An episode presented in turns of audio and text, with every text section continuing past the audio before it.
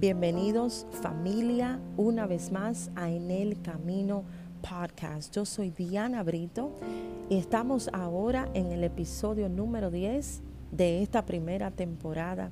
Y en este día quisiera compartir contigo un tema muy especial y es una opción favorable. Quiero terminar esta primera temporada y esta serie de orientación y de mentoría a través de la palabra de Dios, presentándote una elección que va a traer beneficios a tu vida espiritual. ¿Cómo tú puedes decidir manejar la información que has recibido a través de cada lección de una manera práctica para poder ver el beneficio en tu vida espiritual? De no simplemente escuchar los podcasts o cada grabación o cada episodio, pero elegir por ser una persona que quiera invertir tiempo en aplicar las enseñanzas que tenemos en la palabra de Dios, promesas que tenemos en la palabra de Dios. Si pudiera elegir cualquier versículo bíblico o versículos bíblicos para poder hablarte un poco más de este tema.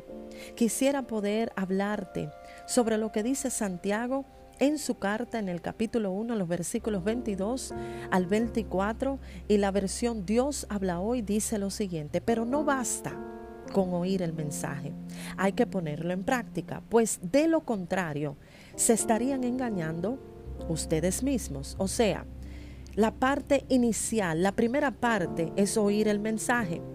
Pero ya después de que escuchas el mensaje, la parte fundamental es cómo yo voy a poner en práctica lo que he oído. Y continúa diciendo Santiago lo siguiente, el que solamente oye el mensaje y no lo practica, es como el hombre que se mira la cara en un espejo, se ve a sí mismo, pero en cuanto da la vuelta, se olvida de cómo es.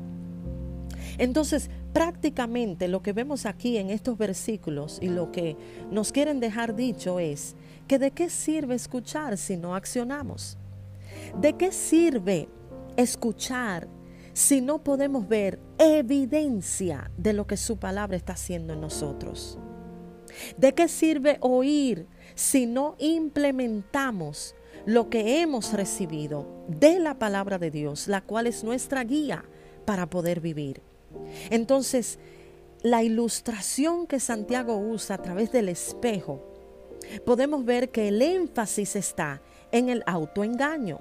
Una cosa es cuando una persona me engaña, pero otra es cuando yo me engaño a mí misma, cuando sé lo que tengo que hacer, pero no me detengo a hacer lo que tengo que hacer. Cuando puedo mirarme al espejo y no observar detenidamente las áreas de mi vida que necesitan el toque de Dios, entonces no estoy poniendo en práctica lo que he escuchado.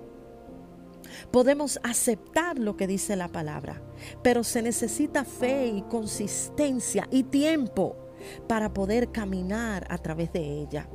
Es poder con hechos mostrar lo que crees y lo que has recibido no es suficiente escucharme a mí hablar, escuchar la interpretación bíblica, la parte especial, importante, significante es qué vamos a hacer con lo que dice la palabra de Dios. Santiago dirigió su carta a algunas personas que tenían el sentido del sonido, pero no identificaban un ritmo de aprendizaje. O sea, estas personas no prestaban atención y no podían identificar cómo era que iban a practicar lo que decía la palabra de Dios. Todo el objetivo es acercarnos a Él, al cambio y a la transformación. Entonces es importante entender lo siguiente. Lo primero es que no vale solamente escuchar el mensaje. Es bueno, pero lo que tiene validez es lo que voy a hacer cuando escucho y le presto atención y puedo implementar lo que he escuchado, ponerlo en práctica, hacerlo parte de mi vida diaria, hacerlo parte de mi diario vivir. Entonces Santiago describe el por qué, porque si no lo hago, entonces me estoy engañando yo misma. Quiero que tú sepas que cada episodio fue diseñado para que tú puedas atraer a tu vida todas las cosas que Dios tiene para ti. De que tú puedas acercarte a la palabra de Dios con sinceridad, con un corazón abierto, con un corazón que desea recibir lo que Dios tiene para ti. Lo único que necesitas es pedirle a Dios que te muestre cuáles son esas áreas detenidamente para poder entender qué debo de cambiar, cómo debo de dejar que Él trabaje en mí. Y finalmente, compartir cada episodio, compartir la palabra de Dios con otras personas para que ellos también puedan recibir la semilla, puedan recibir la enseñanza y poder también ser parte de lo que es la familia de En el Camino.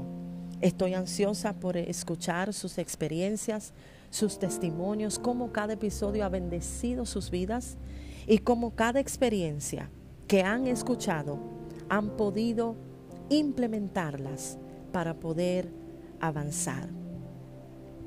Dios te bendiga, Dios te guarde. Espero que estés conmigo en la próxima temporada, en los próximos episodios que se aproximan. Hasta la próxima.